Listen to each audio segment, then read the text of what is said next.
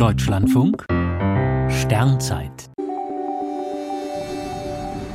26. Dezember Weihnachtsvollmond wie die Sommersonne. Heute Nacht leuchtet der Vollmond fast genau an der Stelle am Himmel, an der die Sonne zu Sommeranfang steht. Er zieht so hoch über das Firmament wie sonst nie in diesem Jahr und wir erleben die längste Vollmondnacht des Jahres. In der Mitte Deutschlands bleibt der Mond 18 Stunden über dem Horizont, nahe der dänischen Grenze sogar 19. Damit ist diese Mondnacht fast zwei Stunden länger als der längste Tag zu Sommeranfang. Das hat zwei Gründe. Zum einen steht der Mond noch 5 Grad höher als die Sonne im Juni.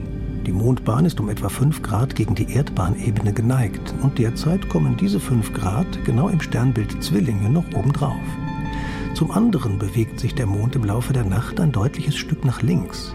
Daher bleibt er länger sichtbar als die Sonne, bei der die Bewegung im Laufe eines Tages viel geringer ist. Wenn der Mond heute Nachmittag über den Nordosthorizont steigt, steht die Sonne noch tief am Himmel. Der exakte Vollmondtermin ist heute Nacht um halb zwei.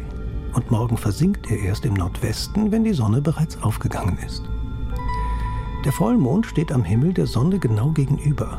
Er leuchtet also immer da, wo die Sonne ein halbes Jahr später steht, beziehungsweise ein halbes Jahr zuvor gestanden hat. Im Winter zieht er wie die Sommersonne hoch über den Himmel. Dagegen kriecht er im Juni und Juli tief wie die Weihnachtssonne über das Firmament.